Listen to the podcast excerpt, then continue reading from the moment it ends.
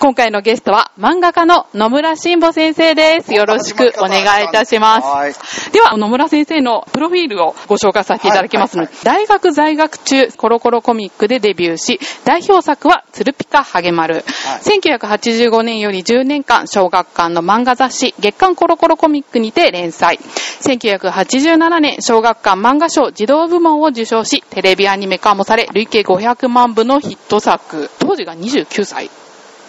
あの、漫画賞をもらった時は32歳32で。あす。、はい。いやいや、もう昔のことは忘れたけど、いや、もう本当僕昭和30年生まれでしょ。それでね、ちょうど32歳から33歳になる。それでちょうどね、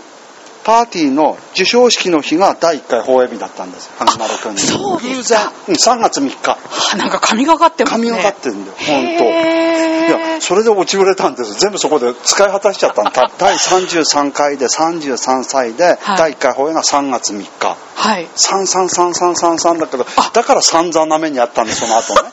まあなんか今適当に作って言っても作ってないけどね。ちょっとあの、本当にテレビ映えしそうなトークを、はい、飛ばしていただいてますけれども、ツルピカハゲマル4コマギャグで、ツルセコという造語で、とにかくせこい家族が節約に試みるっていう、まあ、ストーリーだったと思うんですけれども、このアイデア作品どうやって生まれたんでしょうか？これはね、はいもうほら、捨てられかかってたの、漫画家として29歳で、それまでね、ストーリー漫画描いたりギャグで、コロコロで、まあ単行本なり出たりね、で、トドロック一番っていうのがもうそこそこ人気あったんですけど、それちょっと漫画界を甘く見てね、もう描けば結構人気簡単だなと思ってたら、奈落の底に29歳に向かって、ほいでもう困っちゃってね、それで、実家があの、北海道で網元やってるもんで、もう兄貴に頼んでね、親父ともうそこにちょっとね、家族を置いて、ね、まだ子供も生まれたらちっちゃいから、はい。まあ仕送りでもして出稼ぎ行こうかなと思ってて、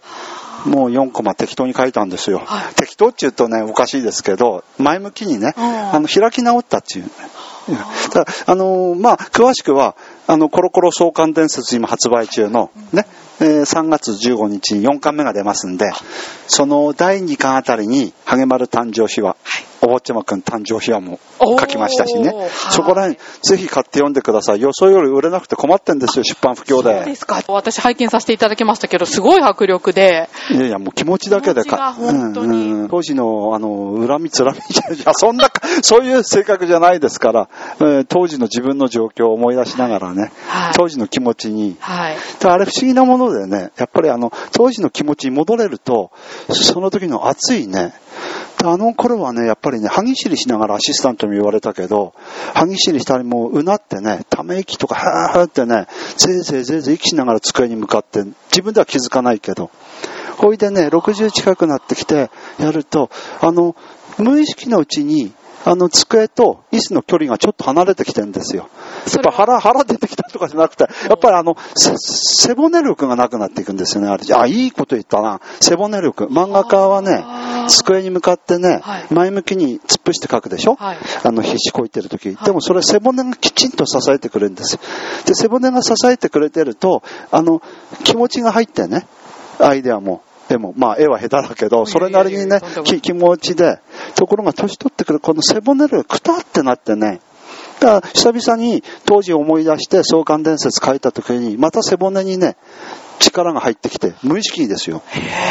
これで気持ちが気がつくと、自分の年忘れてて、あの頃にタイムスリップしてんです。あ、皆さん雪の中、昨日雪降りそうでね、まあちょっと今取材が、あの、その日だったんで、足元のスリップには気をつけるように。でも皆さん、青春時代にタイムスリップしてね、頑張りましょうって、いいこと言っちゃったね。もしね。いやいや早いです。はい、早いですね。もう早いのが取り柄です。そうですか。うん、そう、そういう時代でしたよね。はあ、うんだから今一生懸命。はい、うんそのヒット作っていうのは、渦中は本当に大変だったっていうのをよく聞きますけど、そうですね。実感としてどうですか？うん、だからあれ、いや、漫画家さんによるんでしょうけど、あの、僕の場合には、当ててやろうっ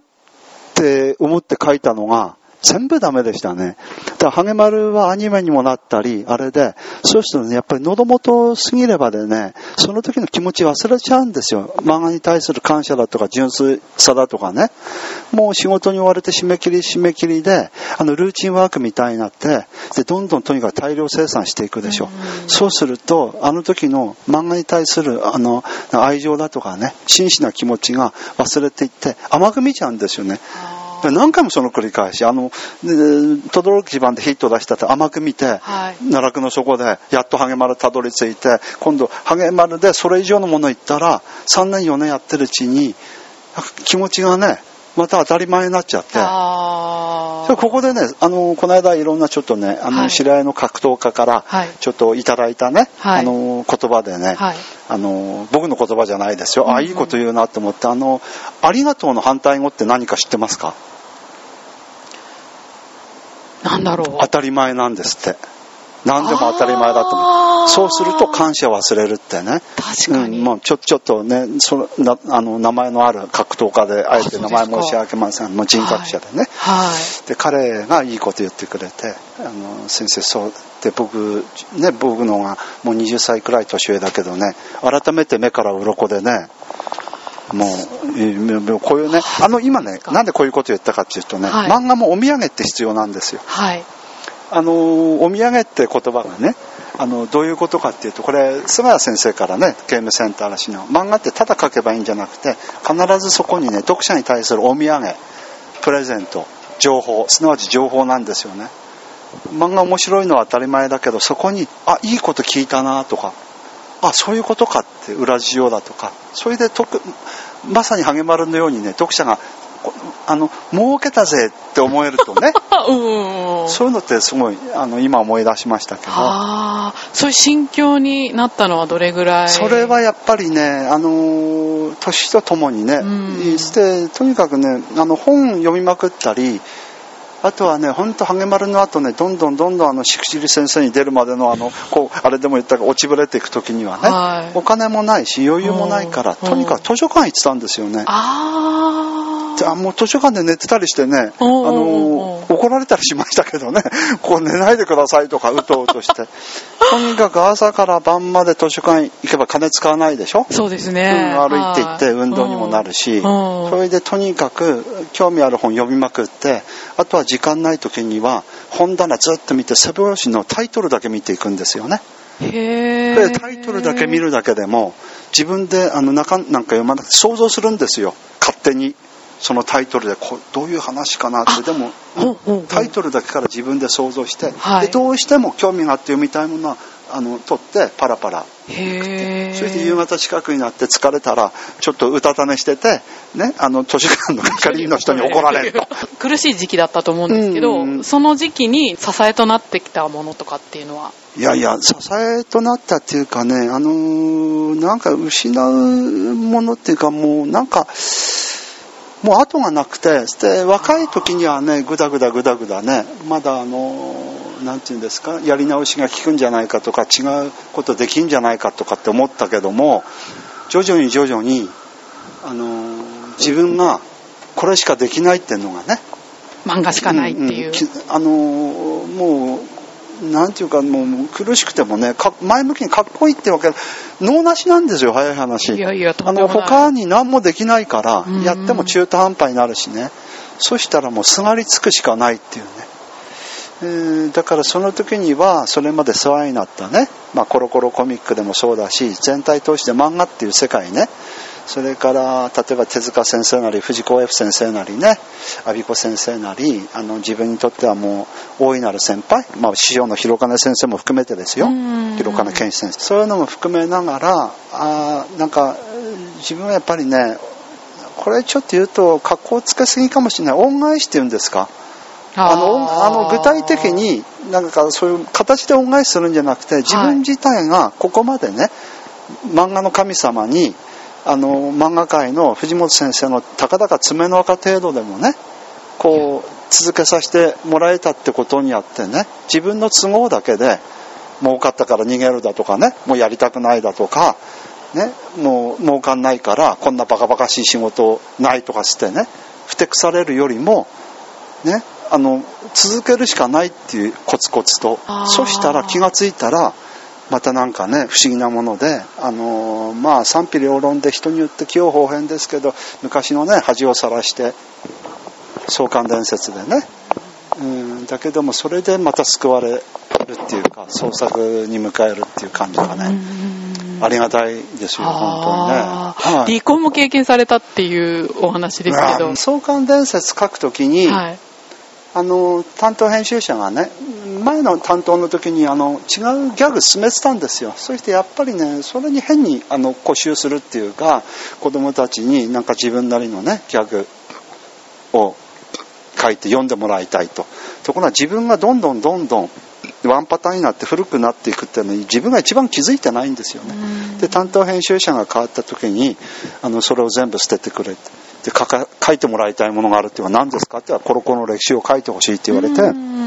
え？ー、とかって思ってそんなもんと思って大体どういう漫画にしてね主人公誰ですかって言ったら決まってるじゃないですかって野村慎吾ですよって若い編集者にね息子くらいの年のはい。言われて、はい。え？ーってでその時にはあのいろんなあっちが提供してくるもの自分の私生活も含めてですよいろいろ。まあ、ちょっとね自分で離離婚とかね、うんそれから家族別れたりだとかそういうのあえて書かない逃げたんですよ最初のアイデアコンテで。ね。はい。そしたら編集に責められてそして自分よりもねあのずっと息子に近い年だからあの抵抗してたらあのあのか書かなきゃダメですよって今度ね2代目編集長の「創刊伝説」にも出ては3代目編集長平山さんって、うん。あの準主役ですけどね。あもうあの取締りまで行って会社辞めた後今でも協力してくれるんですよ。辛坊ちゃんのためだらって言って当時の,、ね、あの話だとか提供したりね。で一緒にあのそこでし昼食事していろいろ打ち合わせした時に僕がね昔の僕を育てた編集者ですから、はい。平山さんってね今の担当石井さん石井さんがさこんなことまで書け書けって言うんですよ僕に言ってもう俺書きたくないですよって言ったらキッとなってね「辛坊ちゃん」って漫画家は恥をさらしてなんぽだって物書きはって言って書かなきゃあかんって言われてねそれで腹決まった。多分それ書かなきゃあの読者もねここまで支持してくれたりしなかったと思いますよ。ある程度漫画だからそれは持って書いてますけど中身は本当のことですからいろいろね当時あったこと。なんか漫画家さんってそんな人生の人ばっかりなんですかね。あのーみんな結構波乱万丈でただ僕はたまたまね、はい。そういうちょっとい一時スポットライトを浴びさせてもらえたからそしてまあこういう性格もあるんでしょうからね。もともとお笑い芸人を目指してて落語家かあ、そうだったんですか？になりたいと決まったんです、はい。人を笑わせるの好き。でね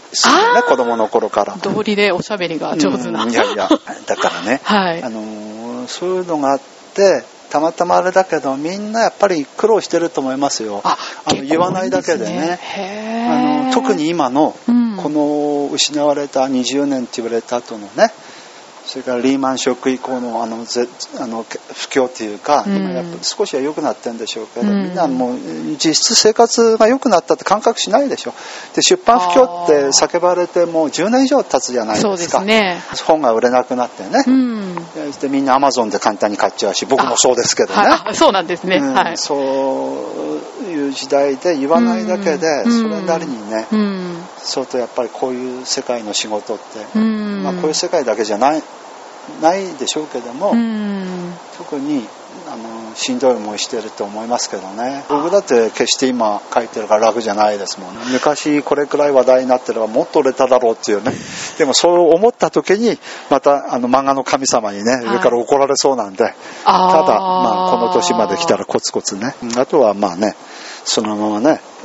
書きたい作品はまだ結構あるんですけど、あそうですか。3本くらい残しておきたいってね、はあ。書いておきたい。だけども、もうつかないだろうし、うん。あんまり若い時みたいに向きにならないんですよね。自分で書くってより気がついたら、なんか見えない力に書かされてるだろうみたいなね、いい意味での年寄り力ですか、あ。そういう少しね、いい意味でのだらしなさっていう、いい意味での余裕ね。力を抜いて。年取るとほらうん。ケツの穴も緩くなったりだとかすると、前向きに捉えるとですよ。じゃないとやっぱり30代20代はどっかストイックなとこもあってね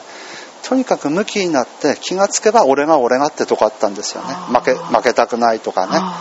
まあ、だからこそね、できる作品っていうのも。うん、そうそう。まあそういう時も大切ですけどね。今それやったら多分倒れて死ぬと思うし、ね、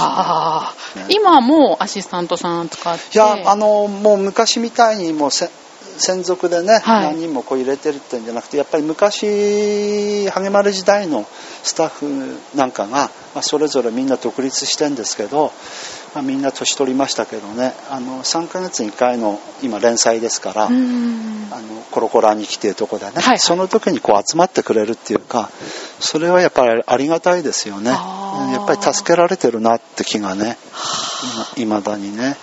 今創作できるのはこれまでの蓄積がうん、だから計算してってねあの蓄積将来こうなるためにってあの計算したり打算とかね、うん、もう俺の哲学なんで哲学って考え方は計算したらダメだっていうのがね年とともにね計算しないからあの計算はもうなんか手にお任せみたいなね宇宙っていうかなんか別に変な宗教じゃない。自分で計算ばっかりして、はい、そうしてうまくいかないと腹立つしそれではあのあの自分の見えない力のね計らいだと思えば別にねそのその見えない力の計らいのねもし神様仏様いるならそいつに腹立ててればねそそれくらいの俺の腹立ちだとかは受け入れてくれますからところが身近な編集だとかいろんなところに直接腹立てちゃうんですよ人間ってね。そうするとお互い人間だからぶつかってあのダメになっていっちゃうでしょだからもっと大きなところにね勝手に腹立ててれば全部吸い取ってねまあいいかって鼻くそほじくってほいですからね。そうするとそれがやっぱりね一回苦労してあの励まる以降ねしてもう図書館通ってなんで俺こんなにダメなのかなってね。結局自分にベクトル向いてんですもんね。自分のことばっかし。でその時にねあのなんかの本でね拾った言葉でねなるほどって思ったのがねあの死にたくなるでしょみんな人はね自分のことばかりだと死にたくなるんだって。あ、うん、自分がね重くなりすぎるとね自分の重さに耐えられなくなるんだって。だったら人のことを考えたりね人にこう振り分けるとっていうのを、なかなかできないですよ、人間だからね。そうしたら自分が少し楽になってね、まあいいかって気持ちになってね、そしたらまた気がついたら、だから今も楽器やったり、イベントやったり、昔はね、時間損したとかね、損得なんですよ。時間損したとかね、あいつより俺が損してるだとか、こんなもの、たかだかでしょ？だから昔娘がまだもう結婚して孫も僕もいますけど娘にもねいろいろやったらあえて損できる人間にね俺もできないですよ。あえて人よりもちょっと損できる人間だと実は天から見れば五分五分なんですよ。人はね結局ほら対等でも相手より損したと思っちゃうのが人なんですよ。俺そうだもんね。いまだに。うん。多分俺の方が損してるとかね、私の。でも周りから見れば、50-50だったりするんですよ、後々。だからそれ捨てたら、もうええですよ、みたいな感じでね。なかなかできないことだけど。なかなかできないですね。うん、できないできないね。だけども、やっぱり年とともに俺もなんか、かっこつけたことばっかり言ってるけど、いまだに反省するばっかりでね。だけどやっぱりそれがもうなんかあの転ばぬ先の知恵っていうかね杖じゃなくてね。なんかあなるほどそうだったのなっていうのが随分ね。ね急ぐ回れなのに焦ってね自分自分でやってるうちに気がつけばとんでもないね損してるんですよね。人間としてね苦しい思いしたり。だから今はでもやっぱり漫画っていう道があったから、あのなんか余計なこと考えなくていいんですよね。漫画のアイデアとか一生懸命考えますよ。喫茶店こもったり転々としたりね。これもう締め切り間に合わないとこの年でやっぱり寝れない時間も多いですし。だけどもあのー、開き直ったらねこれあっちがいいんじゃないかとこっちがいいんじゃないかとかね。この仕事の方が良かったんじゃないかとかこっちの店の方がうまいね。食い物うまいんじゃないか、あんまり考えなくなって、さらっと入ったりそしてもうますますね、えー、若い頃ってほらこの道もこの道もってね、はいはい、して年あの漫画って道に絞ってもこの作品ギャグだストーリーだあれだって迷って欲ばっかり張ってたんですよ気が付くと今いい意味で諦めたらねもう道が単純でただ楽しく来て、うん、書きたいものを今あのー、書かなきゃいけないもの今そうやって仕事くれてるものをね余計なこと考えずに僕も書いてればだからあんまり余計なこと考えない。ただ書きたいものは常にあの考えてますよ。あのノノートね、うん。にまとめたり、うんうんうんヒントだとか、あそうなんですね。ただ、はそっち側にやると今編集者とねコロコロ兄貴でせっかくねいまだに僕をこう起用してくれてね面倒見てくれてるっていうのはやっぱりちゃんとやらなければね、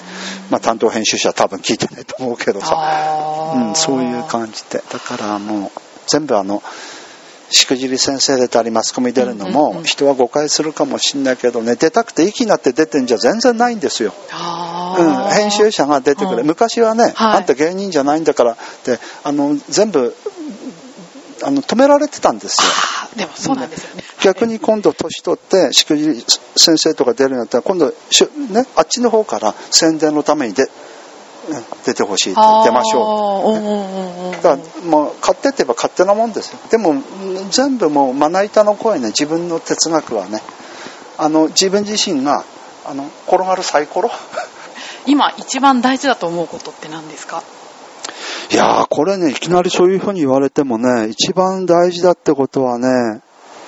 昔はね、命って思ったりね、なんか若い頃ってね、はい。死にたくないと思って、今あんまりそういうのも、ね、あのーまあ、かん年とともにね、いろいろあれだけど、ちゃんとまあ、三途の川無事ね、きちんと溺れないで泳いで渡れればって、船から思うから、今ね、そう、あん、全然ね、もう、なんか単純に、今、今大、一番大事なものっていうのは、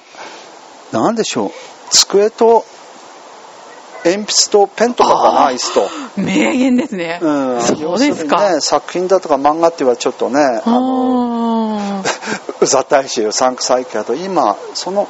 あの、だからもう本当ね、昔はね、高級マンションだとか豪邸憧れた人、ね、俺、励まりに行けるんじゃないかとかと、まあ人生そんな甘くなくて、どんどんどんどん転がってね、それから今度借金もから余裕なくなるじゃないですか。それで気持ちシフトして、あの時にね、追い詰まられると思ったのは、まあ、見栄もプライドもね、こんなゴミ止めみたいなね、ゴミだらけでね、それで狭い中でってやったけど、あの時本当に思ったのはね、起きて繁盛寝て一条って有名な言葉があるんだよね。本当に机とい椅子とね、そこにペンとあれあって、漫画描くスペースがあればいいと。で、そのね、左脇と右脇に好きなギターだとか、ね、ウクレレだとか、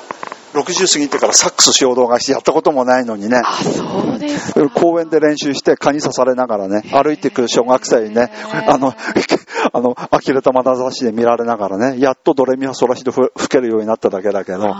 うん、それがなんかすごい楽しいしね。で、あとはもう、あの、漫画界の、あの、いろいろ仲間ですよね。特に仲良くね、イベントやったり。うんまあ、そういう、そういう感じでね。まあ、その数限られますけどね。はい、ありがとうございます。まだまだ、いつまででも聞いてたい。ああ、いえいえ、すいません。しはいもう喋ると止まらないんです。。最後に、あ、まだ最後、はいはい、最後お。聞きの皆さんにメッセージがあれば。いやいや、あの、もう風邪などは召されないようにね、はいインフルエンザにも注意して、はい俺も本当何年か前ね、インフルとノノノロウイルスがね、もう重なってかかって地獄見た時がありましたんで、まあ、あの、平成もね、もうすぐ最後で、まあ次、えー5月でしたっけ、はいえーそれくらい、4月に発表だからまだわかんないですけど、また次のね、はい。もう僕、ほら、明治時代の人生、明治、大正、昭和って、ね。で、明治遠くなりにけりだけど、今度昭和が遠くなりにけりだね、僕昭和さんに。ねはいただ、昭和、平成なんとかってなるからね。だから次の、はい。ね、えー年代変わっても、またちょっと頑張ってね、しばらくは、頑張りたいと思いますよ。はあもうぜひぜひ、まだまだね、63歳で。いやいやいやいや、ありがとうな。逆にここのね、インタビュー、逆に刺激いただいて嬉しいですわあり。がとうございます。うん先生の漫画家人生を書いた、コロコロ創刊伝説。はいはい、ぜひ。こちらもねさうん3月15日に4巻目が発売されて、はい今そのカバーのイラストラとかね、進行してる最中ですから、ねよろしくお願いします。はいこんなところでインタビュー受けてる場合じゃない。書いて色塗らないと。すいませんイラストに。じゃああの4巻目のカバー。はい、じゃあホームページリンクしておきますので、興味のある方はぜひアクセスしてみてください。ぜひよろしくお願いします。はいはい。ありがとうございましたじゃあありがとうございました。はい楽しかったです。どうも。先生でした。はい、どうも失礼します。